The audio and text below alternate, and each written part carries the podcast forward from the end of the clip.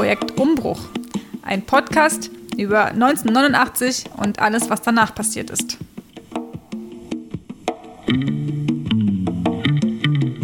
Hallo und äh, herzlich willkommen zur nunmehr zehnten Folge des Projekt Umbruch Podcast, wo wir euch, äh, ich euch wieder ganz herzlich begrüße und nicht nur ich begrüße euch, sondern auch mein guter, geschätzter Freund Markus ist mit mir hier und eine dritte Person, die ihr schon, die uns schon länger unterstützt, die aber noch nicht kennt, die Markus euch jetzt kurz vorstellen wird. Genau, René konnte heute nicht, aber dafür haben wir eine ganz tolle äh, Unterstützung, nämlich Saskia, die uns schon bei der Recherche der vergangenen Folgen unterstützt hat und äh, auch wahrscheinlich weiterhin im Podcast unterstützen wird. Und ja, wir freuen uns total, Sie mit dabei zu haben, jetzt in der zehnten Folge, nach einem Jahr, wo wir diesen Podcast machen und jetzt ganz happy sind, dass der jetzt äh, Geburtstag hat, ne? Geburtstag feiert. Also Saskia, herzlich willkommen. Ja, ein großes Hallo.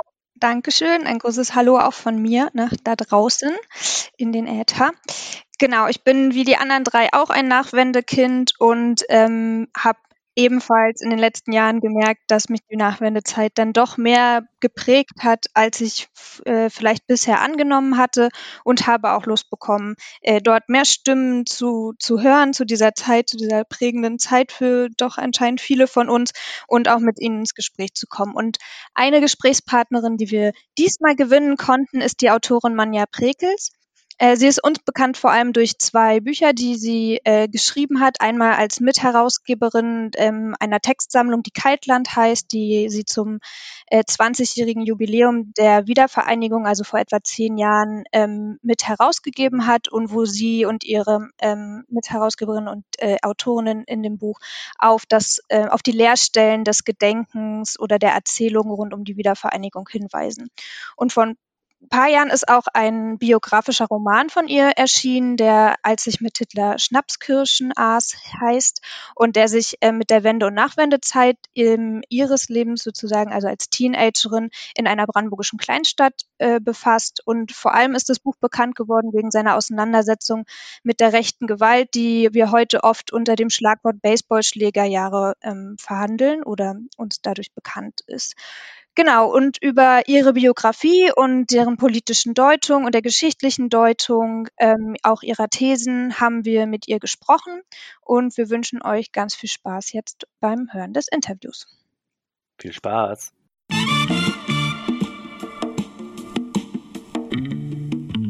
Wieder einmal haben wir einen Gast und wir haben einen ganz besonders tollen Gast. Wir haben Manja Prekels bei uns, die Schriftstellerin und Stadtschreiberin von Rheinsberg und wir sind sehr froh. Wir sind auch ein bisschen Fans und hoffen, dass wir da unsere journalistische Distanz so ein wenig fahren werden können. Aber wenn noch nicht, ist auch okay. Hier im Podcastgewerbe geht das ganz gut, denke ich. Wir freuen uns jedenfalls, dass Sie da sind. Hallo, Manja Prekels. Hallo. Hallo. Und wir, das sind heute drei. Ich, Daniel, Markus ist dabei und zum ersten Mal, wir haben Sie jetzt als Zuhörerin noch nicht gehört, Saskia ist da. Hallo. Genau, ich hoffe, man versteht mich halbwegs, weil ich kriege euch nur so ein bisschen verzögert mit, ähm, ist aber auch ganz unterhaltsam. Super. Ähm, genau, wir haben uns gefragt, ähm, da Sie ja gerade Stadtschreiberin in Rheinsberg, äh, im Schloss Rheinsberg sind, ähm, welche, ob Sie, ob es eine andere ostdeutsche Stadt gibt, in der Sie gerne äh, auch Stadtschreiberin werden und welche ostdeutsche Stadt wäre das? Eine spannende Stadt, die ich noch wenig kenne, aber die mich super interessiert, ist Halle. Mhm. Also äh, in, äh, ist vor allen Dingen eine größere Stadt. Rheinsberg ist ja nun sehr klein. Äh, aber Halle wäre so eine Stadt, äh, die ich überhaupt interessant finde, in der ich gerne mal länger Zeit verbringen würde. Warum gerade Halle? Ähm, ich kannte Halle so äh, in der unmittelbaren, also Anfang der 90er war ich da mal äh, in einem besetzten Haus, habe später dort auch Lesungen gehabt mit verschiedenen Büchern, äh, unter anderem mit Kaltland, das ich mal zusammen mit Markus Liske und Carsten Krampitz rausgegeben habe, das so die Verwerfung der 90er Jahre auch beschreibt. Ähm, ich hatte immer einen tollen Eindruck von der Stadt. Also da, die ist nicht fertig. Also die ist so, also einerseits sieht man eben all die Missstände, die man überhaupt in Ostdeutschland äh, sehen kann. Aber es gibt so eine lebendige Szene, so kam es mir vor. Äh, super, also ich habe ganz spannende Gespräche geführt, tolle Leute kennengelernt. kenne auch jemanden, der in Halle lebt, äh, den ich öfter besucht habe in den Jahren. Ja, Halle ist spannend. Also wenn Halle mal so ein halbes Jahr Halle wäre, wäre glaube ich, ganz spannend. Und ist, ist sie anders unfertig als andere äh, Städte im Osten? Oder? Naja, Leipzig ist ja nun inzwischen schon ziemlich, äh, also die Gentrifizierung äh, vollzieht sich da wo, äh, wie anderswo auch. Da ist sicher auch Halle nicht ganz frei davon. Aber ich weiß nicht, Halle hatte so, hat so offene Wunden und Risse, so auch im Stadtbild. Äh, und äh, ist ja eine Unistadt, ist, ist sowieso spannend. Ja, ich kann es gar nicht genau sagen. Es ist mehr so ein Gefühl. Also, dass mich so ein bisschen nach Halle zieht. Meine Neugierde zieht mich nach Halle. äh, und äh, Leipzig kenne ich gut und Leipzig hat sich ja auch radikal verändert in den Jahren. Ich persönlich habe immer ein bisschen Angst vor Halle. Ich weiß gar nicht so genau warum, weil ich glaube, da sitzt dann doch die, dieser eine oder mehrere Nazi-Verlag, der da so mhm. ist. Und dann stelle ich mir vor, dass es da so ein riesiges Umfeld von Nazis auch gibt in der Stadt. Und irgendwie habe ich dann tatsächlich, also nicht körperlich, weil ich nicht darüber nachdenke, nach Halle zu ziehen, aber ich habe mhm. irgendwie die Assoziation, dass ich da so eine Unsicherheit habe, so eine Angst vor Halle. Was komisch ist, weil ich auch positive mhm. Assoziationen, also ich kenne auch Menschen, die da gewohnt haben, toll gewohnt haben und da ist auch und es ist tatsächlich dieses Unfertige, finde ich auch reizvoll, aber ich bin ein furchtsamer Mensch, wie ich immer wieder öfter merke. Na, äh, klar gibt es in Halle eine, eine, also ich weiß, dass die äh, so eine rechtsradikale Kampfsportszene ist da äh, groß und äh, sehr aktiv und auch Blood und Anna und äh, beziehungsweise also dieses ganze Umfeld ist da äh, über alle Jahre sehr wirksam gewesen. Ich kenne auch Leute, die da schlimm bedroht lebten und leben, aber das ist ja sollte kein Kriterium sein, äh, fürchte ich. Also weil äh, wo ist es äh, schön, wo, äh, wo ist man davon frei? Ja, das ist ja eben die, die Krux und das ist ja auch das Gemeine an der Grundsituation im Land. Das ist wahrscheinlich auch eine Illusion, dass ich in Schöneberg, wo ich wohne, dass da keine Nazis rumlaufen würden. ja, ganz sicher. Gut, aber kommen wir vor, wir, wir, wir wollten den, dieses Interview gerne zunächst noch mal kurz weg von Halle, weg von mhm. Rheinsberg, zurück, wo alles losging bei Ihnen. Mhm. Und Sie fragen, ob Sie kurz oder Sie bitten Sie kurz, ob Sie erzählen könnten, wann und wo Sie geboren und aufgewachsen sind. Und vielleicht dabei auch interessiert uns immer so ein wenig, was für eine Generation gehören Sie eigentlich an? Also insbesondere im Hinblick auf diese Umbruch, wie wir es nennen, oder beziehungsweise Wendesache.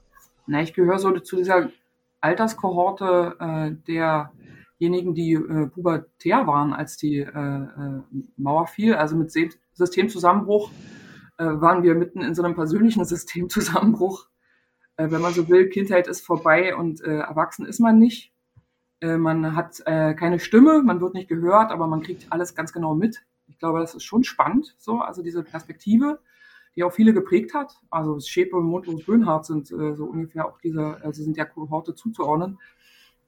Petri auch. Ähm, ich bin in Zielnick, nordöstlich von Berlin aufgewachsen, eine Kleinstadt.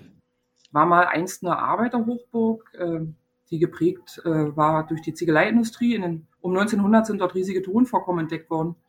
Äh, und äh, dort wurde Ton abgebaut und Ziegel wurden hergestellt. Also ganz viele Straßenzüge von Ostberlin zum Beispiel äh, sind aus Zelniger Ziegeln hergestellt. Also mit der wachsenden Metropole wuchs eben auch der Bedarf an, an diesen Rohstoffen und dementsprechend auch diese Stadt, die tatsächlich zu ihrer Blütezeit, also die eines der ersten Lichtspieltheater hatte zum Beispiel.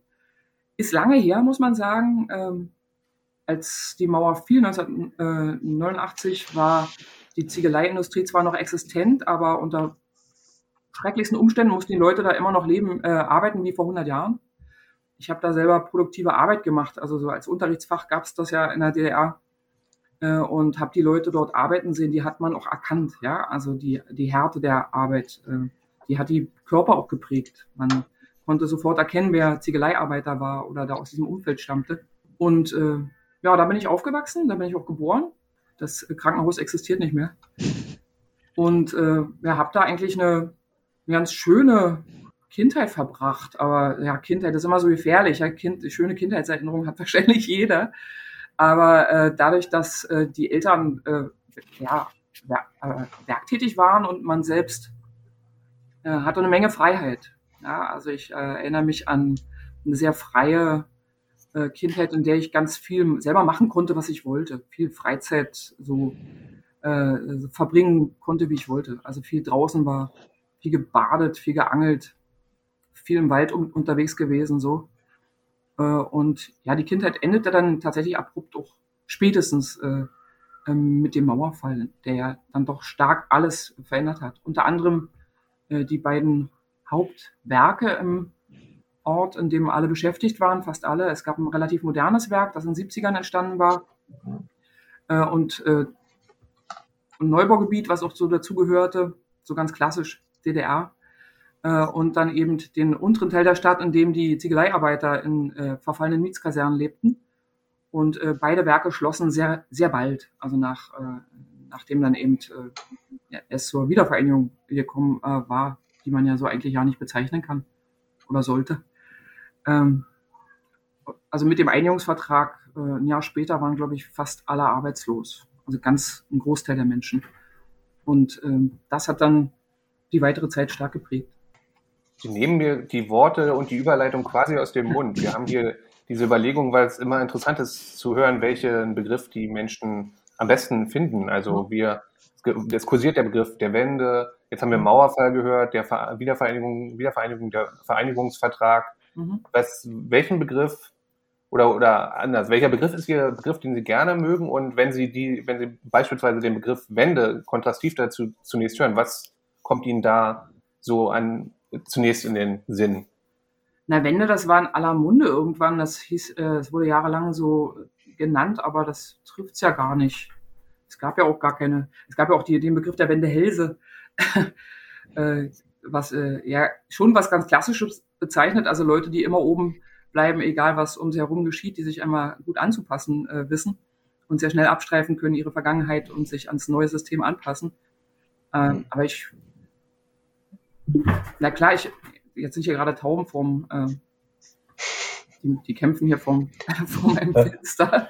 Hört man nicht. Hört man nicht, okay.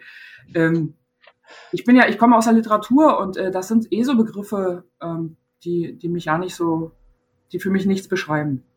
Also die für mich nicht treffen. Ich weiß natürlich, was gemeint ist, ähm, aber äh, der Systemzusammenbruch, als den ich die äh, Jahre 89 folgend äh, erlebt habe, trifft es auf jeden Fall eher und ähm, also negativ betrachtet und äh, als also aus einer Verlustrechnung äh, äh heraus betrachtet. Aber es gab natürlich auch einen utopischen Moment, äh, in dem vieles möglich schien und in dem auch tatsächlich Dinge möglich wurden und waren. Also die Gründung unabhängiger Gewerkschaften, äh, Frauen, die sich zusammentaten und auf die Straße gingen, gemeinsam um ja, zur, äh, zu protestieren gegen die Abschaffung ihrer noch zu DDR-Zeiten verbrieften Rechte, ja, also zum Beispiel Abtreibung oder äh, ein Recht auf einen Kindergartenplatz. Also ich habe da auch viel Großartiges erlebt und dass Menschen zu, zu ihrer Stimme finden. Also zum ersten Mal sich trauen, ungehemmt äh, zu sagen, was sie denken. Ähm, das ist für mich beides, äh, kann ich beides erinnern und ist für mich beides wahr. Ähm, aber also gerade Wiedervereinigung ist total blöd und falsch. Das ist ja einfach falsch. Was soll sich da wieder vereinigt haben? Ähm, Anschluss kann man, kann man bringen, aber ich, äh, es gibt eine Menge Leute, die vom Anschluss reden und mit denen ich eigentlich nicht in derselben Suppe schwimmen möchte. Ähm, es ist eine,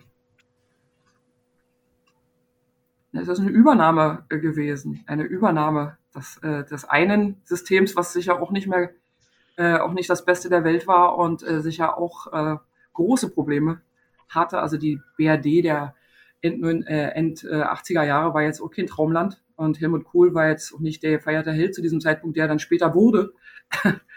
äh, äh, es gab äh, ja große Probleme auch mit den Republikanern, die da gerade im Kommen waren und mit äh, Rechtsradikalen in Parlamenten, die da in Parlamente strömten. Und äh, letztlich haben wir die Gerichtsbarkeit und alles, was damit zusammenhing, übernommen, also auch die Wirtschaftsweise übernommen. Und das war sicher äh, fatal und in der Schnelle der Zeit äh, auch wirklich katastrophal für, äh, für das soziale Miteinander und äh, die Lebensgrundlage aller Menschen. Also es ist, ich laviere so ein bisschen rum, ich bin keine Politikwissenschaftlerin, äh, ich versuche das immer wieder in Bildern zu beschreiben und ja, wie gesagt, ich im literarischen oder in der Kunst kann man kann man vielleicht noch die Bilder andere Spots äh, finden und äh, andere Schärfen einstellen, als sie in der politischen Debatte äh, vorkommen. Aber Sie sehen auch einen Entschuldigung, ich äh, bin immer ein bisschen verzögert, deswegen kommt es dann erst so spät rein. Ich wollte nur noch mal fragen, ob Sie die Notwendigkeit für neue Begriffe sehen. Äh, ich sehe auf jeden Fall die Notwendigkeit äh, einer neuen Erzählung, ja, in der äh, zum Beispiel die ostdeutsche Perspektive mehr Anerkennung findet, auch, auch fundierter passieren muss, als sie jetzt passiert. Es wurde ja immer alles bewertet eben mit, mit dem Westmaßstab als die Normalität. Aber das stimmt ja nicht. Die BRD, die 89 noch existierte, existiert ja auch nicht mehr. Es gibt ja äh, ein Land, das jetzt existiert, in dem wir alle leben, das sicher ja auch gezeichnet ist von den Verwerfungen der letzten 30 Jahre. inzwischen gibt es auch Westprovinzen, in denen die Menschen hm, ja gemerkt haben, dass die soziale der soziale Aspekt der Marktwirtschaft, der lange äh, äh, ja offensichtlich äh, systemerhaltend war, auch für die Westseite und um äh, auch eine, eine attraktive äh, Konkurrenz zu sein gegen den Osten, äh, das ist halt weggefallen. Also wir befinden uns in einem neuen Land, alle miteinander. Äh, und das müsste neu erzählt und anders bewertet werden. Das sehe ich auf jeden Fall.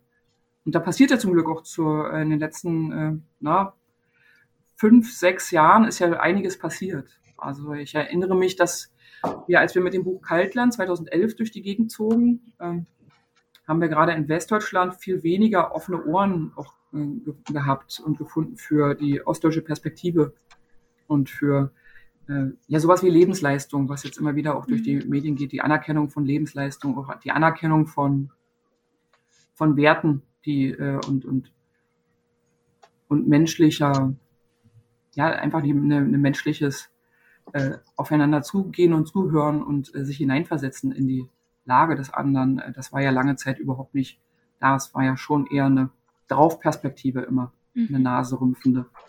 Das hat sich zum Glück etwas ver verändert.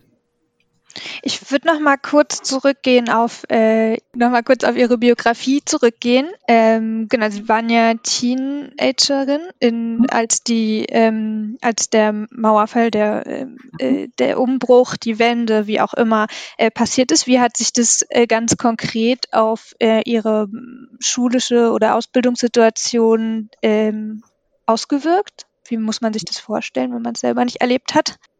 Beim Mauerfall würde ich auf jeden Fall bleiben als Begriff. Das ist ja auch, äh, äh, das ist ja auch genau der Beginn dieses utopischen Moments, äh, würde ich sagen. Also dass eine Mauer fällt, dass äh, Menschen nicht mehr äh, dahinter leben äh, müssen und so begrenzt sind in ihren äh, Möglichkeiten äh, zu reisen beispielsweise oder äh, überhaupt eine, nicht so eingesperrt sind, ähm, äh, ausgesperrt aus einer Welt. äh, das ist ja erstmal großartig. Und das habe ich persönlich auch als ganz äh, positiv äh, erlebt und erfahren meine Großmutter war heilfroh, dass sie nicht mehr nach Westdeutschland reisen musste. Als Rentner durfte man ja und dann musste sie mal so Westprodukte mitbringen. Und sie hasste das. Sie hasste das. Äh, die, also sie war die einzige, glaube ich, die da überhaupt keinen Bock drauf hatte, äh, nach Westberlin zu fahren. Alle anderen wollten, aber durften nicht. Und äh, das war eine tolle Sache. Ja, also dass die Welt plötzlich groß war. Also aus Teenager-Perspektive, ich war Riesenfan von Depeche Mode. Und die spielten dann irgendwo in, in West-Berlin und wir konnten dahin. Ja, also unvorstellbar vorher. So ganz einfache Sachen, an denen, ähm, ja, an denen sich auch so Lebensqualität und, äh, und Abenteuerlust äh, dann auch manifestiert haben. Also in der Schule war, war es so, dass äh, lange Zeit unklar war, das war ja der Ort, an dem ich nun gesellschaftlich da verortet war als äh, 15-, 16-Jährige, war es lange Zeit so, dass unklar war, wie unser Schulabschluss aussieht. Also es wurden Lehrpläne aus dem Partnerland Nordrhein-Westfalen, von dem wir nichts wussten, von dem uns auch niemand was erzählt hat oder keine Ahnung. Also ich hatte da, ich gehörte zu den Leuten, die äh, keine Westverwandtschaft hatten. Das war sicher bei anderen anders. Also die, es gab ja durchaus vielfältige verwandtschaftliche Beziehungen, bei mir nicht. Also das war wie vom Mond. Und, äh, und äh, dementsprechend sind auch Lehrer, Lehrkräfte gekommen und die sprachen mit uns eine Sprache, die wir nicht verstanden. Ja? Also so in Grund und Boden geduzt zu werden zum Beispiel, fand ich total bescheuert. Ähm, äh, ich war, man war so gerade so stolz, man war jetzt so irgendwie so zehnte, elfte Klasse, man wurde endlich gesiezt. und ich bestand auch drauf. äh, also so, so ein Gefühl von ernst genommen werden. Darum ging es ja. ja. Also dass man selber mhm. ernst genommen wird. Und das war sofort wieder weg. Lehrpläne waren verworfen. Es gab Fächer, in denen einfach überhaupt kein Lehrplan existierte, anderthalb Jahre lang. In dem wir nicht unterrichtet wurden. Englisch war kaum nachzuholen. Also das Westabiturniveau, das haben sie dann irgendwie versucht, ganz schnell hinzubekommen, weil Englisch wurde in der DDR äh, erst ab Klasse sechs, glaube ich, gelehrt. Wie muss man sich das vorstellen eigentlich? Hm? Äh, eine, eine Frage, wie, wie kann man sich das vorstellen, dass dann einfach die Lehrer sagen, ach übrigens, äh, das, das und das Thema, das ist mhm. jetzt nicht mehr prüfungsrelevant, weil äh, Geschichte der SED oder keine Ahnung, was so die Fächer waren, mhm. ist jetzt nicht mehr ganz so wichtig? Oder also was, an was erinnern Sie sich da so praktisch? Na, ich erinnere mich, dass äh, also einige Lehrer sind sehr konfrontativ damit umgegangen, haben einfach klar gesagt, niemand weiß, was wir jetzt unterrichten sollen. Ich weiß es auch nicht, ehrlich gesagt. Schauen wir doch mal. Wir wiederholen einfach. Also einige sind so ganz pragmatisch damit umgegangen. Äh, Gerade die Naturwissenschaften waren ja relativ unbelastet, also da ging, ging das so heiter weiter. Aber äh, Russisch zum Beispiel, Russischlehrerin war entsetzt, also die wusste nicht, was jetzt machen soll. Das ganze Lehrmaterial war futsch, aber die war sehr clever und hat, dann haben wir es einfach, haben wir versucht, Konversation zu betreiben irgendwo. Die war einfach pragmatisch, äh, ist da so durchgegangen. Geschichtslehrer erinnere ich mich, dass, ähm, dass da einige sehr schwammen und auch verdruckst waren und nichts sagten. Ich glaube, die hatten einfach auch Angst, um ihre, äh, ihre Lehrbefähigung zu verlieren, weil das eben so als ja. systemkonforme oder so fest mit dem ja. System verbundene Fächer ihre eigene Stelle auch vakant war. Ich, äh, da waren wohl einige betroffen. Das ist mir aber erst im Nachhinein klar geworden. In dem Moment ja. war man einfach sauer. Ja? Warum sagt er nichts mehr? Warum verhält er sich nicht? Man äh, hörte die Weltnachrichten. Es passiert ja alles Mögliche. In Südafrika war die Apartheid abgeschafft worden. Es passierten spannende Dinge weltweit. Äh, und äh, plötzlich haben sich einige nicht mehr verhalten, also sich gar nicht mehr zu irgendwas äh, verhalten und, und haben so getan, als wäre nichts, was ja nicht stimmte. Also ich erinnere mich, dass Fehlzeiten wurden nicht mehr aufgeschrieben in dieser Zeit. Das war so ein bisschen anarchisch. Und dann sind wir halt ganz oft lieber nach West-Berlin gefahren und haben uns äh, in West-Berlin umgeschaut, weil das eine viel bessere Schule war als der Unterricht, den sie uns irgendwie an der Schule boten. Ähm, und äh, Geschichte haben wir, glaube ich, ein, ein, komplettes Jahr nichts, äh, nichts vermittelt bekommen. Also da, also da wurde so geschwommen. Doch Rom plötzlich. Habe ich das eben richtig verstanden, dass dann auch tatsächlich Lehrer aus dem Westen kamen und eingesetzt wurden in ihrer Schule? Mhm. Ja, es sind äh, an unserer Schule wie an jeder anderen auch, sind auch Lehrer äh, tatsächlich äh, verschwunden, die dann eben äh, aufgrund von Stasi-Überprüfungen, von zum Teil Mutmaßungen, zum Teil real, auf realer Grundlage, das war ja alles auch äh, Teil der Katastrophe, dass es also, mhm. ähm, also klassische Bauernopfer gab, Leute, die kurz vor der Rente standen, die man dann einfach rausgeixt hat, um zu sagen, wir haben äh, uns hier bemüht. Ähm, so ist es uns ergangen. Also wir hatten eine tolle Klassenlehrerin, die ist da einfach, ich wüsste nicht, äh, was die sich hat zu Schulden kommen lassen. Wir hatten Biologie bei ihr. Ähm, die ist einfach verschwunden und stattdessen kam ein westdeutscher Kollege, oder mehrere, und die, äh, das waren Typen, die wir nicht ernst nehmen konnten. Jetzt kommt aber hinzu, dass wir zum Teil von ehemaligen Offizieren unterrichtet worden waren. Also die DDR-Schule war ja total straff und hart organisiert. Das war auch nicht witzig. Also äh, mhm. es gab ein paar Lehrer, da hat man einfach den Kopf eingezogen und war froh, wenn der Unterricht vorbei war, weil das einfach super streng war und ganz korrekt. Und die waren jetzt das totale Gegenteil. Ich glaube, damit konnten wir einfach nicht umgehen. Ich würde da heute milder sein. Und äh, ich glaube, das war so ein Schock einfach. So, was soll das jetzt? Jetzt so Sprüche wie macht euch mal locker. Ja, also das kannten wir einfach nicht von einem Lehrer. äh, und ich habe ganz spannend äh, Jahre später eine Einladung bekommen, äh, tatsächlich in meiner Heimatstadt Zielenik, von einem Lehrer, der mich eingeladen hat, das Buch zu lesen, der Westdeutscher war und äh, der sich gegen seine ostdeutschen Kollegen durchgesetzt hat. Die wollten das nicht. Die wollten nicht, dass ich komme und dieses Buch vorlese. Äh, die hatten, haben sich sogar geweigert, das selbst zu lesen, ja, weil sie fanden, dass das die, äh, die Stadt äh, im falschen Licht darstellt oder weil sie auch nicht unterscheiden können zwischen Literatur und, und hm. also Fiktion und äh, Realität.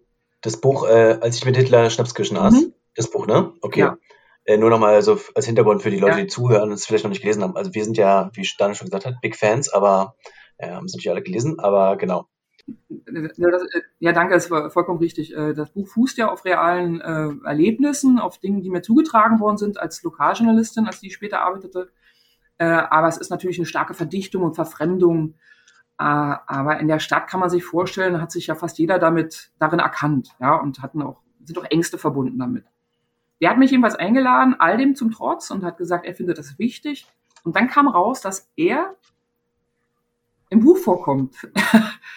äh, da, äh, in dem Buch beschreibe ich, wie äh, macht euch mal locker, so ein Westdeutscher äh, kommt und uns so blöde, äh, und wir sind empört und verweigern absolut die Aufmerksamkeit.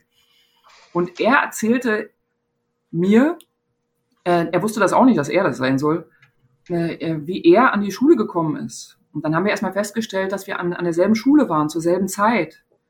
Und dann erklärte er, dass aufgrund von Wohnungsmangel es gab, die Hotels hatten dicht gemacht, es gab keine Pensionen oder so eine Infrastruktur von Fremdenzimmern, ist er im Asylbewerberheim untergekommen und hat Nacht für Nacht erlebt, wie die Neonazis sich um dieses Heim äh, versammelten äh, mit lauter Jugendlichen, also alles junge Menschen, super junge Menschen, äh, und versucht haben, das Heim anzuzünden. Der hatte eine Höllenangst. Und mhm. wenn der dann vor uns, vor unserer Klasse stand, dann stellte der sich immer vor, dass wir auch dabei waren. Also der hatte mhm. Angst vor uns. Mhm. Und äh, das war seine Perspektive. Hm, äh, da wollte ich noch mal kurz nachfragen, weil es ja eine spannende äh, Dynamik ist, wenn Sie sagen, einerseits äh, haben Sie ähm, gerade ein Stück an Autorität sozusagen gewonnen darüber, dass man jetzt ähm, mit 14 ja auch schon Jugendweihe hatte, also ins Erwachsenenalter kam und damit äh, aufgenommen wurde in den Kreis der Erwachsenen. Und gleichzeitig ähm, das, was wir jetzt äh, in, in dieser Ostdeutschland-Debatte ganz viel haben, ähm, ist es genau ja ihre Generation, denen die Autoritäten auf einmal weggebrochen sind. Also genau, auch wenn sie sagen, äh, wir hatten sogar einen Lehrer, der Angst vor ihnen hatte, mhm. das ist ja auch in der Form von Wegbrechen, aber auch ähm, im Elternhaus, mhm. äh, genau, das kennt auch ein bisschen unsere Generation sogar noch, dass die Eltern sozusagen viel zu sehr mit sich selber beschäftigt waren, also als Autoritäten nicht da waren. Und da wollte ich fragen, wie sich das so auf ihr Leben ausgewirkt hat. Äh, die Jugendweihe, äh, in der, die letzte DDR-Jugendweihe habe ich äh, erlebt. Ähm, und die Fotos sind ganz äh, aussagekräftig, weil alle trugen schwarz. Das, äh, es gab in dem Jahr nur schwarze Sachen in der Jugendmode. Und im Nachhinein ist das wie so eine Begräbniszeremonie, sieht das aus. Das ist wie so ein Treppenwitz der Geschichte. Äh, das wussten wir ja damals nicht, dass das Land zusammenbricht äh, im selben Jahr.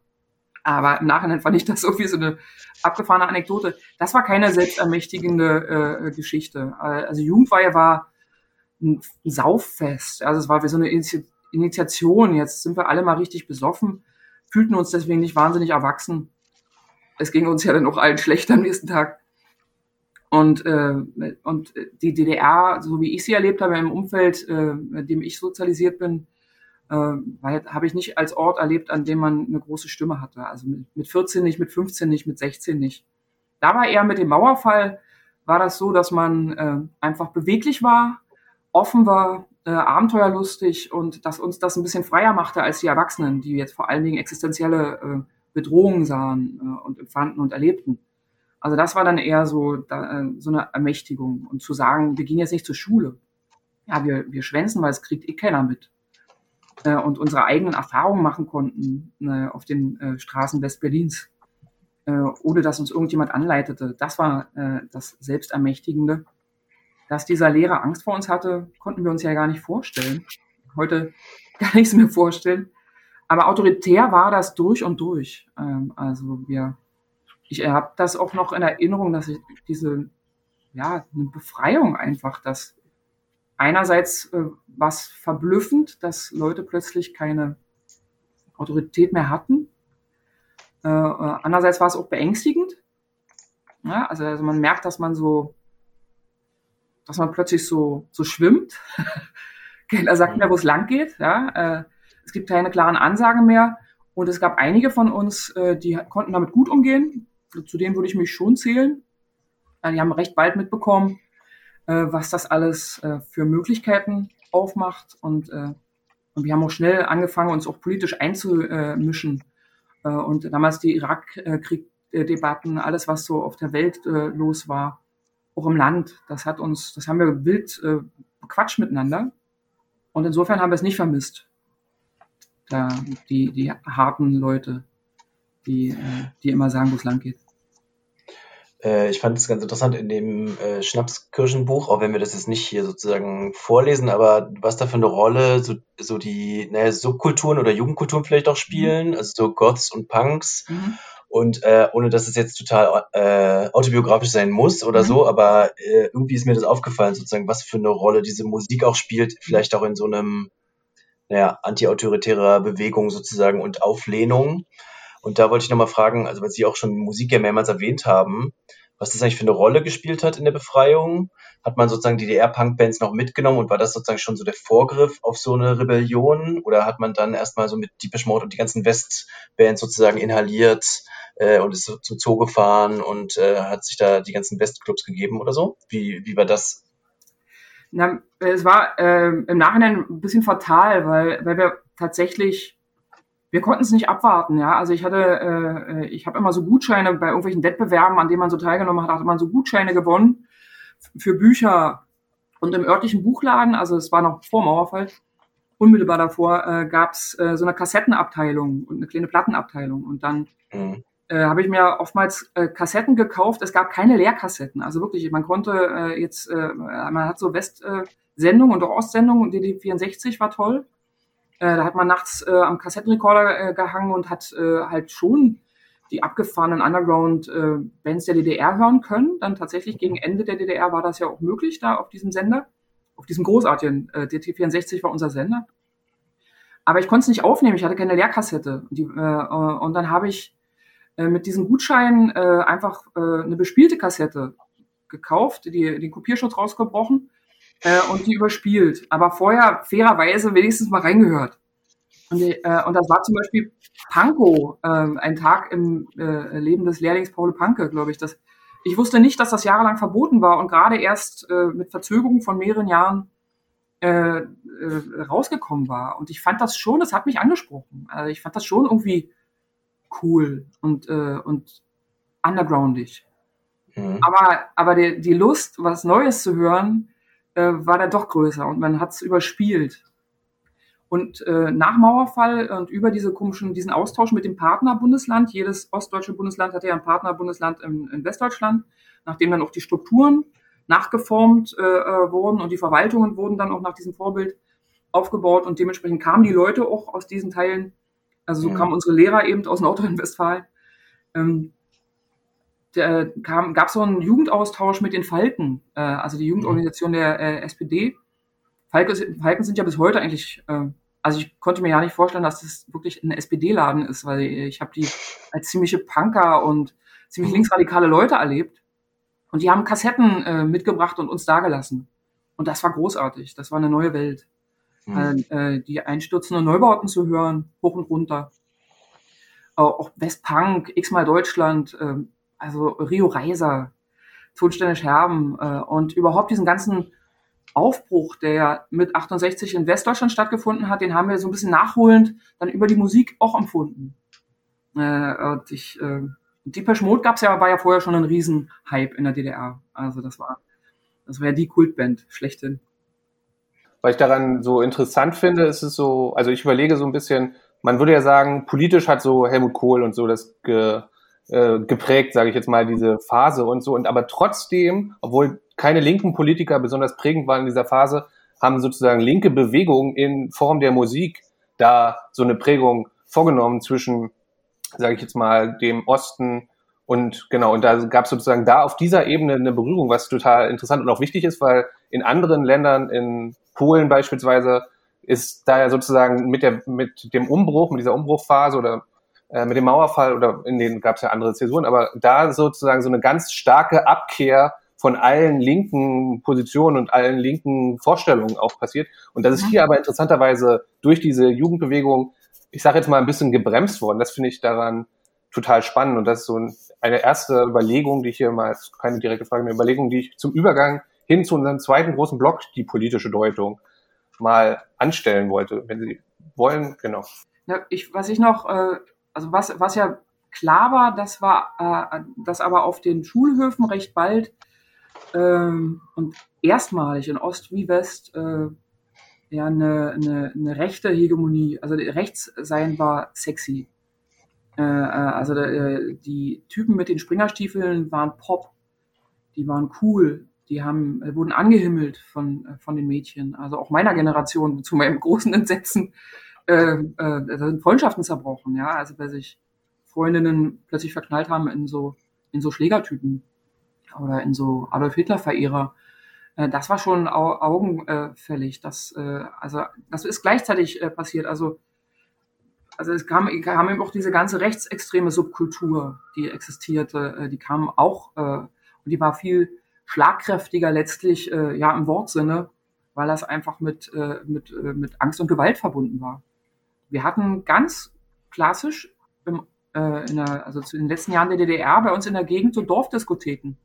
Die waren eigentlich äh, eher von Heavy Metalern, Gruftis, Punkern, New Wave äh, Typen. Also das war, war, das war Underground. Und in den Kleinstädten, das war so spießig. also da ist, wollten wir nicht hin, das war langweilig. Und äh, das waren dann auch äh, äh, in den Jahren dann ganz gezielt die Orte, die überfallen worden sind. Weil es eben darum ging, äh, die, äh, die Musik und die damit einhergehende eher linke Subkultur äh, platt zu machen. Und das haben sie ja sehr erfolgreich getan. Ich glaube nicht mal, dass sie zahlenmäßig mehr waren von Anbeginn. Sie waren einfach bedrohlicher, gemeiner und wirksamer in, äh, in, in der Anwendung von Gewalt äh, und, und den Folgen. Ja, also dass man sich dann nicht mehr hingetraut hat zu der Disco. Oder dass man mhm. sich dann nicht mehr getraut hat, ein Iro zu tragen. Oder dass man sich dann nicht mehr getraut hat, ein Fanshirt anzuhaben von der Band. Das hat schon äh, eingeebnet, recht, recht schnell.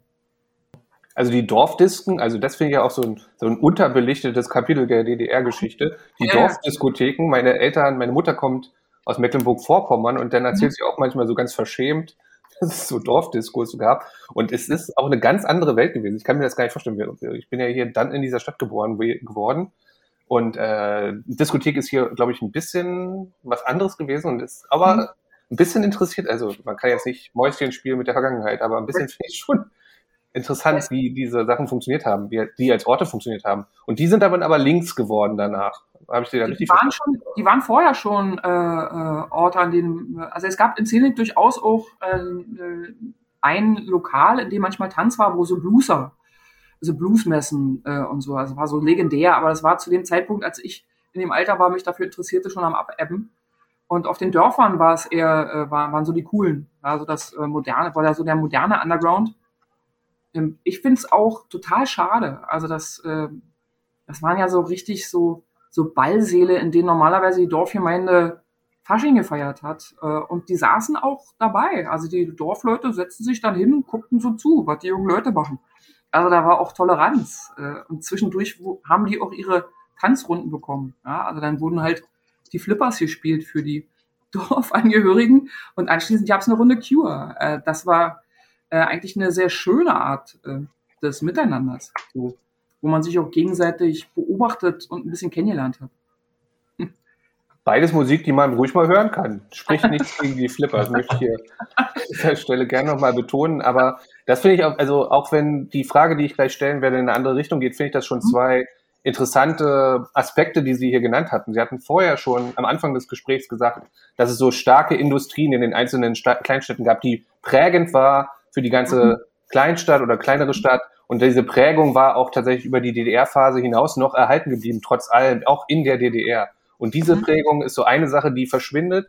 Also diese industrielle Prägung verschwindet mit, der, mit, dem, äh, mit dem Mauerfall und die andere Prägung, die das der dörflichen Gemeinschaft in irgendeiner Art und Weise. Ich glaube, in einer Vol früheren Folge von uns hatte ich auch schon mal das am Thema Nachbarschaft, die durch, die, durch den Mauerfall sich komplett verändert hat, wie Nachbarschaft funktioniert in den Neubaugebieten oder in den, in den Wohnblocks und so.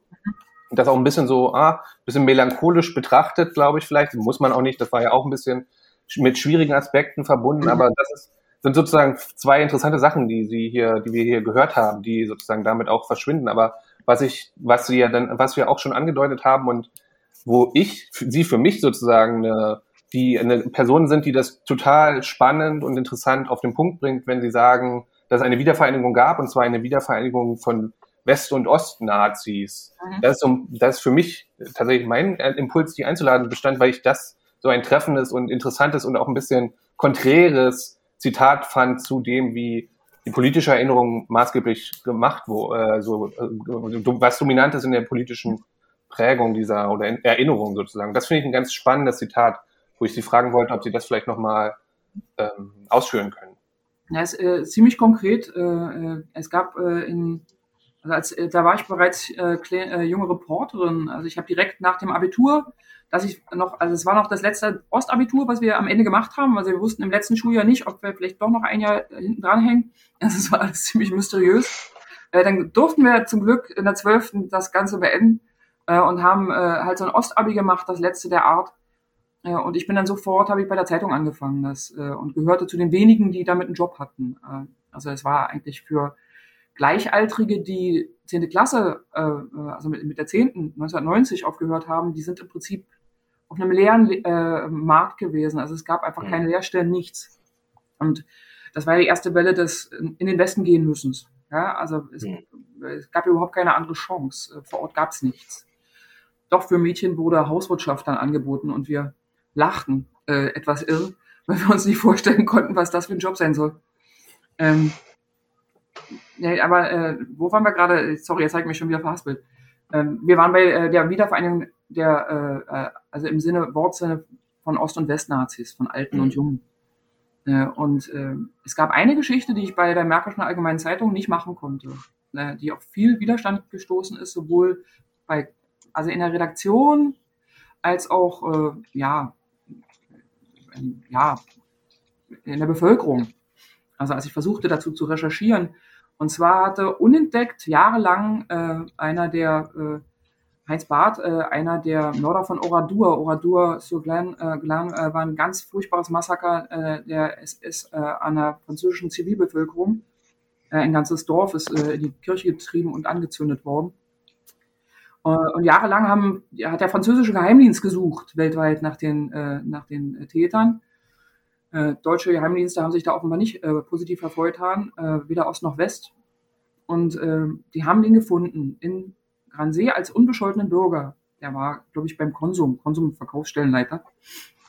Und er ist in den 70ern tatsächlich äh, vor Gericht gestellt worden, dann in Frankreich und saß äh, zur Mauerfallzeit in der DDR im Knast und ist dann Anfang der 90er freigekommen äh, aufgrund eines, einer allgemeinen Amnestie. Äh, und es stellte sich heraus, dass er in der ganzen Zeit ähm, äh, Rente erhalten hatte, eine relativ hohe, denn er hatte auf dem Rückweg von Frankreich äh, ein Bein verloren. Also er hat quasi so eine versehrten Rente bekommen und das war ein Skandal. Das ging durch alle Medien und ich als junge Journalistin in Gransee wollte jetzt wissen, was, was ist da passiert? Der hat hier gelebt. Wie war denn das? Wie habt ihr das dann empfunden? Äh, habt ihr, also wer ihr drauf gekommen? Wie habt ihr reagiert, als ihr erfahren habt, dass hier äh, so, ein, also so ein Massenmörder unterwegs ist? Und die Leute haben abgewehrt. Ja, nein, das war ein guter Typ. Und also es war so die übliche Abwehr. Nein, äh, das können wir uns gar nicht vorstellen. Und äh, und ich habe nur mitbekommen, der kam dann raus und äh, ich hatte meine Ohren überall und hatte auch so Leute, die mir halt äh, Sachen äh, zugetragen haben, also so Antifaschisten, junge Leute, die einfach ja in, in den Dörfern überall so, äh, so ein bisschen ihre Fühler drin haben. Und die erzählten, es gäbe Treffen mit jungen Kameraden und dem Heinz Barth. Ja, also der würde was vom, ja, von seinen Heldentaten erzählen und so weiter. Fand ich niederschmetternd äh, und fand es umso wichtiger, darüber zu recherchieren. Konnte das aber nie weiter erhärten, bin da nie weitergekommen, weil es im Prinzip wurde mir Geschichte aus der Hand genommen. Also ich sollte die nicht machen. Begründung, seine Familie lebt vor Ort, äh, seine Kinder, seine Enkel äh, sind an der Schule, die werden riesen Stress bekommen. Ähm, ich habe sein lassen. Und später kam heraus, dass Ingo Hasselbach, einer der führenden äh, Neonazis, äh, der, der ja dann auch ausgestiegen ist irgendwann, aber der in dieser Zeit, als ich und meine Freunde das Fürchten, äh, also als die Nazis uns das Fürchten lehrten, einer der Helden war, also im besetzten Haus in Lichtenberg, einer der Führer der die ostdeutsche Neonazi-Szene mit Kühnen gemeinsam auch dann aufgebaut hat. Ähm, der hat im Knast gesessen und hat dort Heinz Barth getroffen. Und der war, als er in den Knast ging, sicher noch nicht so hart drauf, äh, wie zu dem Zeitpunkt, als er wieder rauskam. Das war für ihn einer der Helden. Also der hatte schon im Knast diese Wirkung auf junge Gefangene. Und der, äh, und der Hasselbach hätte sicher als junger Mensch dort nicht sitzen dürfen. Ja, also keine Frage, dem ist sicher äh, Unrecht widerfahren in, äh, mit, mit dieser schrecklichen Haftstrafe, die ihm für Lappalien äh, aufgedrückt wurden. Äh, aber er ist dort so rausgekommen. Er ist als strammer Nazi rausgekommen. Äh, und das ist für mich einer der prägendsten Geschichten, die so mit meinem eigenen Leben und Erleben und äh, ähm, also einerseits Hasselbach, der für uns eine Hassfigur war, der, äh, der maßgeblich daran äh, beteiligt war am Aufbau dieser Strukturen, die uns das Leben erschwerten und teilweise Menschen das Leben gekostet haben. Und, äh, und der Heinz Barth, der in Gransee lebte und der ihn im Knast auf diesen Weg gebracht hat. Also ich glaube, mich auch erinnern zu können, dass es vor kurzem eine Doku gab über so Ost- und Westnazis äh, und die Westnazis da in der Doku gesagt haben, dass sie es eigentlich unglaublich fanden, mit welchen Größenordnungen von Aufmärschen man auf einmal zu tun hatte, ne? Mhm. Und auf was für eine, naja, also zumindest Akzeptanz, jetzt nicht Begeisterung sozusagen in den kleinen Orten, aber zumindest also keinen krassen Widerstand, dass die Polizei vor Ort ja auch schwach war, also klar, schwache Institutionen, mhm. vielleicht eine bestimmte Naivität auch sozusagen mhm. vor Ort und ich meine, in Ihrem Fall ist ja der, ich glaube, Herausgeber der Zeitung bei Alexander Gauland. Ja. Ich meine, das sind ja dann auch so Figuren, äh, der kommt ja auch vor in Ihrem Buch mit einem anderen Namen. Also sind ja so Figuren, die sozusagen so rechtskonservative Leute aus dem Westen sind, die dann äh, im Osten vielleicht auch irgendwie extra ein paar Augen zudrücken bei den neu äh, hochkommenden Neonazis, weil sie sozusagen auch eigentlich nicht unbedingt was dagegen haben, vielleicht. Ne, äh, Gauland ist äh, zu dem Zeitpunkt aber noch lange nicht äh, so äh, radikalisiert gewesen, wie es heute ist. Also ich nicht vermutet. Der war, der war sicher ein Nationalkonservativer und äh, sicher ein rechter CDUler. Keine Ahnung, der ist irgendwie an der Causa äh, Merkel verrückt geworden. Also eine Frau mhm. aus dem Osten. Das scheint ihm irgendwie, scheint ihn direkt in den Wahnsinn getrieben zu haben. Also er war schon knallharter Herausgeber, keine Frage. Also der, da sind die Fetzen geflogen und die Menschen sind äh, auf der Straße gelandet, ja. Äh, da, das schon, aber äh, ich habe ihn eigentlich so eher noch als so skurrilen älteren Herrn. Wir sind davon ausgegangen, dass der noch ein paar Jahre da abreist und dann sich einen Lenz macht, ja, also sich ein Gehöft kauft irgendwo und äh, sein, seine schottische Whisky-Sammlung äh, vervollständigt. Davon sind wir ausgegangen. Ähm, was wirklich das einzig äh, positiv erwähnenswerte ist. Also ich fand den eigentlich skurril äh, und bei den Redaktionsfesten gab es endlich ordentlichen Alkohol. Also, also anständigen äh, schottischen Whisky. Ähm, aber heute finde ich, äh, heute bin ich entsetzt, dass ich so naiv war und, äh, und das nicht gesehen äh, oder nicht geahnt habe. Äh, genau, wir sind ja jetzt ein paar Mal so ein bisschen schon drumrum geschifft. Ähm, das Buch hat das ja auch äh, konkret mhm. zum Thema die rechte Gewalt, äh, die sich da so krass aufgebaut hat. Ähm, genau, deswegen würde ich jetzt einfach mal ganz, ganz blöd fragen, welchen Zusammenhang sehen Sie denn zwischen dieser rechten Gewalt und der Nachwendezeit? Ich habe ja viele Jahre jetzt auch schon darüber nachgedacht äh, und äh, die Antwort wird nicht äh, kürzer und bündiger. Eigentlich ist es ja super komplex, das stimmt. Äh, aber nur so als Beispiel, die erste äh, Parteienwerbung, die ich gesehen habe äh, äh, vor der ersten freien Wahl, die ja im März 90 dann stattgefunden hat, äh, war äh, die der FAP, also Freie äh, Arbeiterpartei. Das waren Kühn und seine Leute. Äh, also noch vor jeder bürgerlichen Partei äh, waren die schon da ähm, und, und haben im Prinzip das, die Gegend beackert. Tatsächlich gab es schon vor Mauerfall eine große Nazi-Hul-Szene äh, in und um Berlin, äh, Oranienburg, äh, Sachsenhausen, also diese Orte, äh, die ja auch unmittelbar auch an Zielnik äh, grenzen oder es ist alles nicht weit weg. Und äh, man hat sofort gespürt, dass die da waren, als hätten die schon einen Plan gehabt und schon gewusst, äh, wie sie loslegen äh, wollen. Und ich glaube, das war auch so. Die hatten auch einen Plan. Dann gab es ja auch diese schreckliche Geschichte mit dem Gefangenenaustausch. Also dass ja äh, es durfte nicht sein, was nicht äh, äh, sein durfte. Also hat man äh, Hardcore-Neonazis, die prügelnd äh, Leute ins Krankenhaus geprügelt haben, unterm Rowdy-Paragraphen irgendwie in den Knast gesteckt oder als Systemgegner äh, und die sind dann zum Teil freigekauft worden bei diesen Gefangenenaustauschen. Die DDR brauchte dringend Geld und hat dann einfach Gefangene äh, quasi verkauft.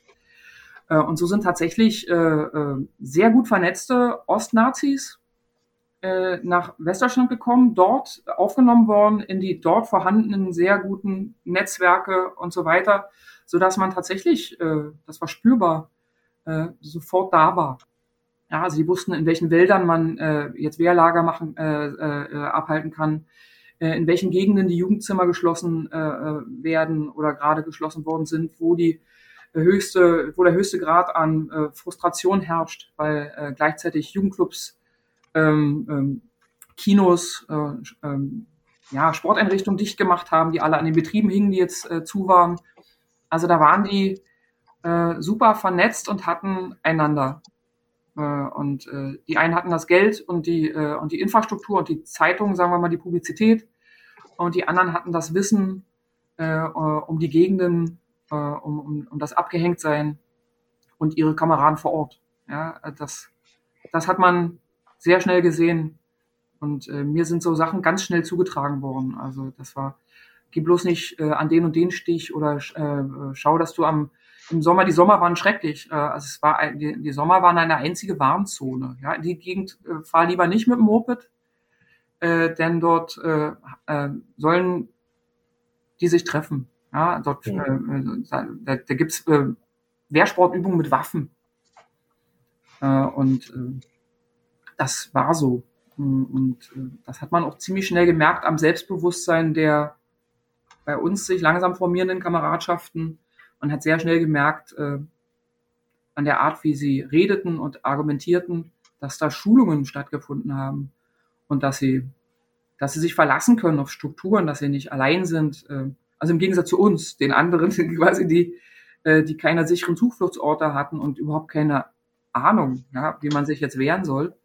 Äh, da waren die schon bereits, äh, die waren immer einen Schritt voraus. Das war äh, das, das Gefühl, die Erfahrung.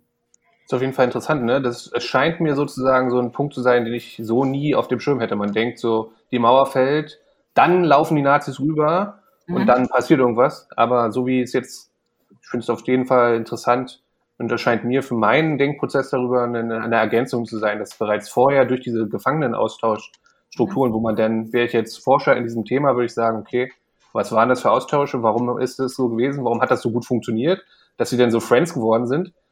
Das finde ich auf jeden Fall einen interessanten neuen Aspekt, aber ich, ja, das finde ich schon spannend schon der Überfall, Entschuldigung, äh, äh, noch kurz äh, nachhakend, äh, schon der Überfall auf die Zionskirche in Ostberlin 87, das war ja bevor Mauerfall, äh, war ja eine konzertierte Aktion von Ost- und West-Nazis. Äh, also das war ja schon, so wie das Konzert drin, also da waren ja Element of Crime, die damals äh, äh, ja noch eher dem, dem Punk-Wave äh, zuzuordnen waren, äh, haben da als äh, West-Band gespielt und Ost-Punk-Bands haben da gespielt.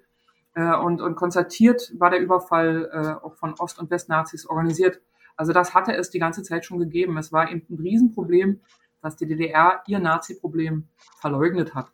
Und so konnten die sich relativ gut aufbauen und vernetzen, weil, äh, weil sie nicht wirklich ernst genommen worden sind. Jedenfalls nicht, äh, nicht offiziell ernst genommen werden durften, sagen wir es so. Also es gab Leute, die darüber ähm, äh, forschten und Kriminologen, die da angesetzt waren, aber die durften ihre Ergebnisse nie offiziell, äh, also nie öffentlich machen.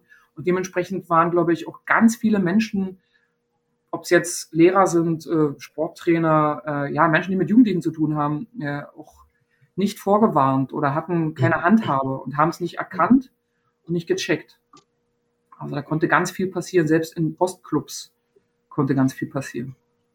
Dann vielleicht als abschließende Frage, Sie haben ja mit Ihrem Buch sozusagen auch einen Beitrag zu dieser Debatte getragen, also aber als abschließende Frage zu der politischen Deutung, würden Sie sagen, dass dieses Verständnis dieser Prozesse inzwischen in der gesamtgesellschaftlichen Debatte, die wir jetzt sozusagen im Neuen zusammenführen, sind die schon angekommen oder sind die noch nicht angekommen? Wie würden Sie das einschätzen? Hm. Na, ich glaube, ganz viel äh, ist nicht angekommen, kann nicht ankommen, weil wir das Problem von Verleugnung und Wegschauen ja weiterhin haben. Ja, also wir haben ja auch eine Kontinuität sowohl in den Strukturen. Äh, inzwischen haben wir die, äh, ja, haben wir Nazis äh, mit einem parlamentarischen äh, Arm, also ver vertreten als, äh, äh, also präsentiert durch eine Partei im Bundestag und in allen möglichen äh, anderen äh, Landtagen und Kreistagen und sie sind parlamentarisch dort angekommen, wo sie immer hin wollten auch wieder meine Alterskohorte inzwischen in die Jahre gekommen und äh, da sind ja Leute, die sehr kontinuierlich weitergearbeitet haben. Äh, und der, das Ausmaß dessen äh, wird ja auch bis heute nicht gesehen. Also äh, das, der ein rassistischer Grundkonsens, der in weiten Teilen der Bevölkerung auch immer noch herrscht.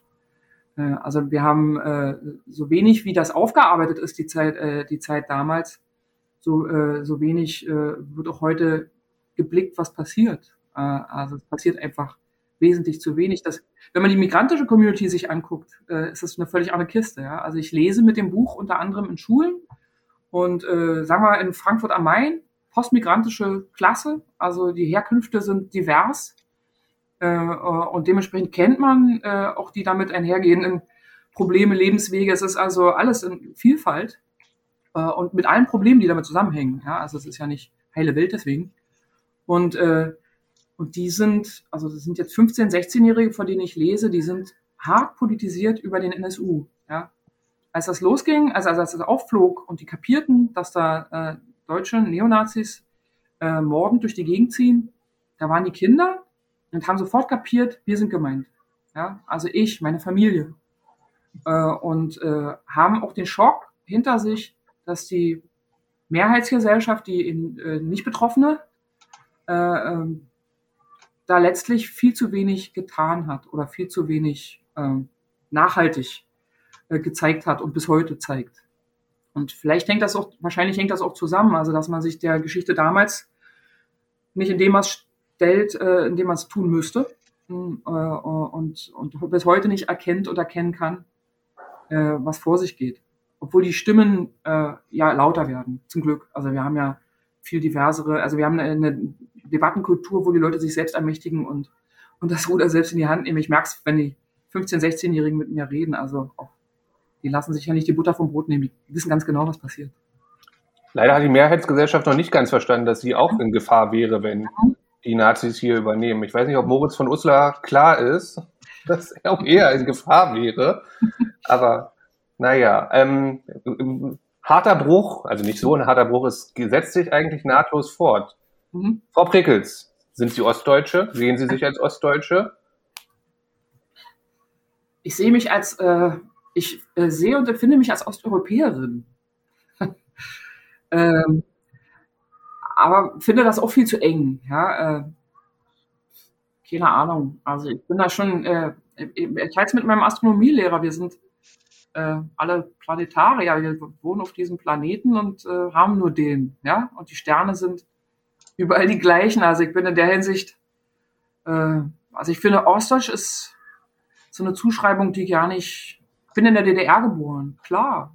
Ja, äh, und bin da sozialisiert und geprägt, aber es war eher eine osteuropäische äh, Perspektive. Also ich habe nicht von Paris geträumt, ich habe von Moskau geträumt. äh, ich habe mir nicht vorgestellt, die Route 66 lang zu fahren, sondern ich habe mir vorgestellt, mit der Transip zu fahren. Ja, also das waren, sind einfach, das ist nicht schlimm, das ist okay, das ist halt einfach nur äh, der, äh, die Himmelsrichtung, in, der, in die wir stärker orientiert waren. Äh, inzwischen sind ja genügend Jahr, Jahre vergangen, dass man den Kopf auch mal äh, in alle Richtungen strecken konnte. Äh, also ja, äh, ich bin spätestens dann Ostdeutsch, wenn ich allein unter Westdeutschen über die Ostdeutschland rede. dann, dann merke ich, wie mir das, also die Zuschreibung, und dann nehme ich es ja auch an. Dann muss ich es ja annehmen. Was soll ich dann sagen, ja? Aber ich finde, äh, finde, das ist kein, ich finde, das ist ein Korsett. Das ist mir zu eng. Und, äh, und das ist auch, es ist fast nicht richtig, wer ich bin.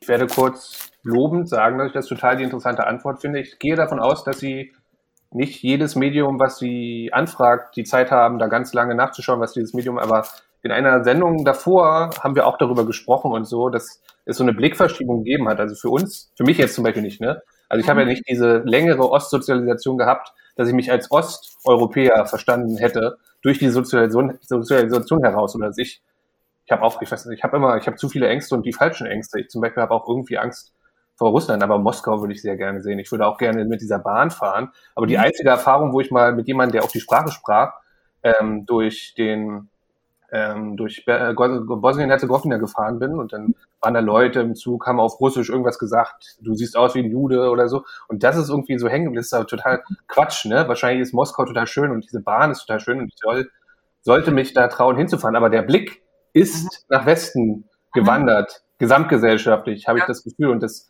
habe ich beklagt in einer der letzten Folgen, dass das total schade ist. Und deswegen lobe ich hier, das kann nicht rausgeschnitten werden, aber lobe ich diese Antwort, die mich natürlich total erfreut, weil sie zeigt, dass wir da ähnliche Überlegungen hatten. Ja, und jetzt haben Sie es aber auch schon angedeutet. Sie hatten ja vor das Kaltlandbuch vor zehn Jahren geführt, waren sozusagen vor zehn Jahren auf dem Höhepunkt der, sage ich jetzt mal, diskursiven, Sie wussten, was los ist im Diskurs, kannten die Position, wussten, was passiert, haben einen Gegenpunkt gesetzt mit dem Buch Kaltland. Und jetzt sind zehn Jahre vergangen, das Buch wurde nicht so viel rezipiert, Sie haben noch ein zweites Buch nachgelegt, aber ich weiß gar nicht, es wurde jeweils, glaube ich, nicht so viel rezipiert. Würden Sie sagen, die Debatte hat sich im Verhältnis zu vor zehn Jahren weiterentwickelt und doll verändert? Und worin genau, Sie hatten es eben auch schon angedeutet, aber worin würden Sie sagen, bestehen konkret diese Veränderungen? Also mein Roman wäre sicher, äh, ich hatte den schon länger auch durchaus angeboten äh, oder zumindest mal äh, vorgefühlt, äh, bevor der äh, dann beim Verbrecherverlag erscheinen konnte, großartigerweise. Ähm, äh, es war jahrelang, und das haben wir bei Kaltland gemerkt, wo ja schon eine kleine Grund, also die Grundgeschichte, äh, die, die ich dann im Roman ausweite, die ist ja schon in Kaltland zu finden. Das hat damals, äh, um es klar zu sagen, kein Schwein interessiert, also jedenfalls nicht in Westdeutschland. Und in Ostdeutschland begann man sich dieser äh, Gräuelzeit äh, langsam zu erinnern, weil das musste, da musste offenbar sehr viel verdrängt werden. Äh, ähm, was ich auch begreife. Das ging mir äh, gar nicht so, so viel anders. Was mir auffällt, ist, dass jetzt in den letzten zehn Jahren äh, ja Leute sich mehr trauen, äh, äh sich zu erinnern. Äh, äh, also zum Teil glaube ich auch Leute jetzt äh, in der Rente äh, sind, also die Generation äh, meiner Eltern, äh, die, die jetzt einfach mal endlich mal klar gucken können, wo sie nicht mehr das Geld dran äh, schaffen und Angst haben müssen, wie es weitergeht, äh, die, äh, die sich wieder ein bisschen mehr einmischen, mehr interessieren, mehr auch darauf bestehen, wer sie sind, was ihr Leben war und ist. Ähm, ganz viel Selbstermächtigung, also von, von Seiten, also die Opferperspektive, Opferperspektive ist ein blöder Begriff, aber er trifft es ja nun mal. Also von Menschen, die äh, aufgrund anderer Hautfarbe äh, oder ja, wir haben es ja gerade äh, im Beispiel gehabt, oder Antisemitismus erleben einfach und äh, erlebt haben, auf, äh, die aufgrund ihrer Herkünfte, Hautfarben, äh, ihrer, ihres Unangepasstseins äh, äh, ja, radikale Erfahrungen machen mussten mit Gewalt über die Jahre, die ermächtigen sich. Ja. Frauen sind viel stärker zu hören ja, als noch vor zehn Jahren. Also heute äh, fällt sofort auf, wenn dann in der Diskussionsrunde, sagen wir mal, also ja, doch, es fällt auf jeden Fall auf, äh, wenn, wenn, wenn nur Männer reden. Also, äh, und äh, es gibt immer äh, Frauen im Publikum, die darauf hinweisen. Ja. Also da merkt man, dass sich was verändert hat, dass äh, Leute zu Wort kommen, sich zu Wort melden und sich da auch behaupten. Äh, und auch ostdeutsche Stimmen stärker werden. Äh, und, und steile Thesen zum Teil in den Raum pfeffern, aber bitte sehr, ja. Dann, äh, also diese Kolonisierung des Ostens zum Beispiel, kann man bringen. Ja, äh, ist auf jeden Fall muss man sich daran, kann man sich daran gut abarbeiten, ja, um das zu unterscheiden. Also was ist da vergleichbar und was nicht. Ich finde aber gleichzeitig genau auch auch die Debatte, die Sie vorhin angesprochen haben, also auch so eine Differenzierung in dem Blick der Ossis auf den mhm. Osten eigentlich, ne? Und dass es sozusagen auch Nazis gab, dass es Antisemitismus gab. Mhm. Äh, vor kurzem gab es jetzt so einen super Podcast, so einen Kriminalpodcast von der Berliner Zeitung, der Fall Diogo. Da ging es auch mhm. um so einen Mord an einem ähm, Vertragsarbeiter. Mhm. Und ich finde, das ist halt auch ein großer Vorteil jetzt in den letzten Jahren gewesen, weil man so zwischen der offiziellen Stasi-Erzählung, sag ich mal, und diesen Nostalgie-Shows mhm. halt auch irgendwie mal äh, echt über die realen, keine Ahnung, Umbruchssituationen erzählen konnte mhm. und einfach so eine Diversität in den Blick reinkriegt. Ja, also das fand, finde ich irgendwie das Gute an so Beiträgen wie Ihren Büchern, aber auch an der Debatte in den letzten Jahren. Äh, ja, Daniel, gern. Zum Fall Diolo, Diogolo wollte, Diogo wollte ich nur kurz einwerfen. Ich weiß nicht, ob ihr den Podcast wirklich gehört habt, weil jetzt ist nämlich rausgekommen, der Fall wurde neu aufgerollt, weil ein Mordverdacht durch Nazis stand im Raum. Und dann mhm. hat, ist jetzt aber rausgekommen durch die Recherche der Journalistinnen. Also es sieht sehr stark so aus, als hätte sich diese Mordverdacht, als hätte sich das einfach der westdeutsche Historiker, der Doktor, also er ist, glaube ich, er arbeitet nicht aktiv als Historiker, aber er hat einen Doktor in Geschichte machen können an der TU, glaube ich, als hätte der sich das einfach ausgedacht, weil er es plausibel fand, dass wenn da jemand aus dem Zug fällt, dass da, da muss doch ein Nazi-Verbrechen dahinter, was vertuscht wurde, durch die Stasi dahinter stehen. Also, also weil ich wollte nur, es ist kein gutes Beispiel für Diversifizierung der, des Bildes über Ostdeutschland in Ostdeutschland, weil das ist ein westdeutsches Bild, was da sozusagen eine Diversifizierung, also eine scheinbare Diversifizierung ist ja am Ende wieder, die Stasi hat es vertuscht, keine Diversifizierung, was der sich da ausgedacht hat. Aber interessant ist eigentlich vor allem die Veränderung ist, dass da jetzt Journalistinnen kommen und sagen, Moment mal, stimmt das eigentlich? Wollte ich nur gleich hier unsere Belesenheit herausstellen oder in diesem Fall könnte man Behördheit sagen.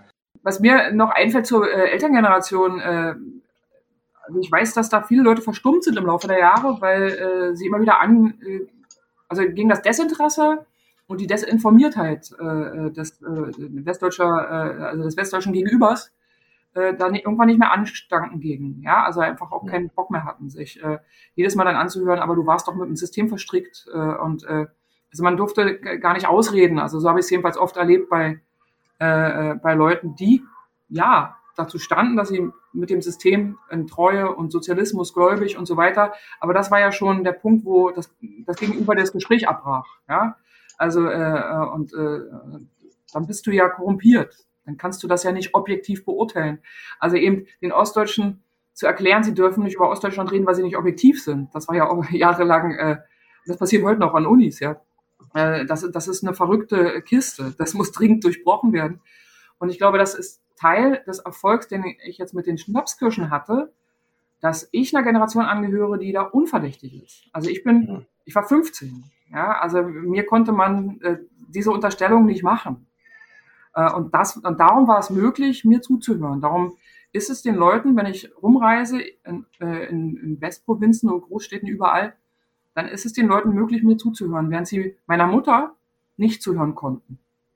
Aber über meine Erzählungen, in denen ich ja auch von ihr erzähle, äh, kriegen sie jetzt, äh, bekommt auch sie äh, die Möglichkeit zu reden. Das ist verrückt. Also das, äh, das ist auf jeden Fall so ein Eindruck, den ich äh, gewonnen habe über die vielen Lesungen, die ich habe.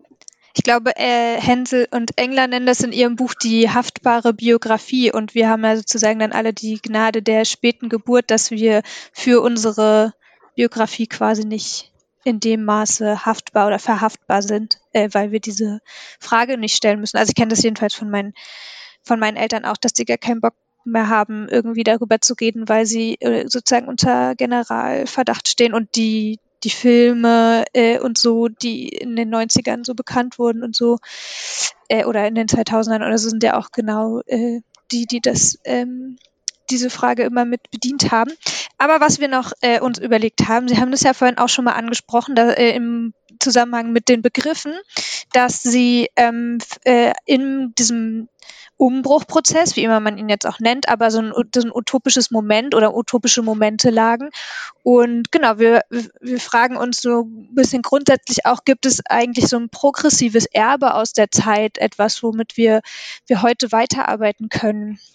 Na, die, die grundsätzliche Erfahrung, dass die Welt, äh, wie sie scheinbar äh, ja, festgefahren äh, äh dasteht und, ein, äh, und wie so ein Betonblock äh, um einen herum äh, äh, gezimmert ist, äh, dass die, dass die über Nacht sich auch radikal verändern kann, äh, dass sich das, also die Vorzeichen total verändern können, ähm, dass, äh, dass sowas möglich ist. Das ist, glaube ich, ein tolles Gefühl. Das kann man gar nicht anders beschreiben äh, ähm, und eine tolle Erfahrung, äh, die, die ich auch äh, bis heute, von der ich bis heute profitiere. Das mhm. merke ich.